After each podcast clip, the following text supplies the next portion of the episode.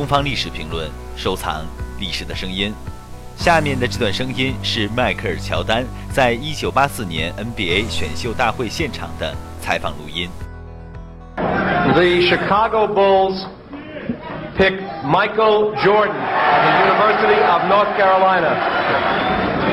All right, Michael Jordan, this is Eddie Doucette, New York. How you feeling? Just fine. How you doing? Real good. College Player of the Year amongst uh, so many other honors. Picked third in the NBA draft by the Chicago Bulls. You'll be getting a chance to see close up Ennis Whatley and Wiggins and the rest of those fellas. How do you think you'll fit there? Well, hopefully I, I fit pretty well. I'm looking forward to it. Uh, I played with Ennis when I came out of high school, so uh, I'm looking forward to uh, playing with him again. All right, now it's 6'6", 195 pounds. Actually, you could play two positions. Which would you prefer? Well, it doesn't matter really. Uh, whatever can contribute to the team. Uh, if I have to play small forward, if I have to play guard, whatever uh, you know, whatever the team needs. Some of the people who know this game best say that perhaps you're going to be a beautiful big guard. How do you feel about that?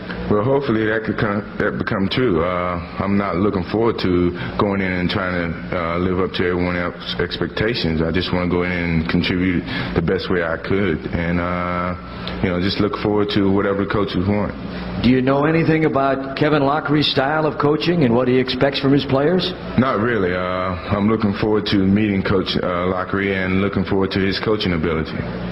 Well, Michael, you've got a great opportunity to step in there and win a city that is crying for a winner. That is a fabulous sports town in Chicago. And with a little help from a fellow named Michael Jordan, perhaps you can turn that Bulls thing around. What do you think? Hopefully, uh, I can go in and contribute and maybe turn it around. Uh, you know, I'm looking forward to that. Well, Michael, we want to wish you the best. I know that Olympic team is shaping up, and I can't wait to see you next year in the NBA. Thank you very much. 更多精彩声音，请关注东方历史评论官方网站。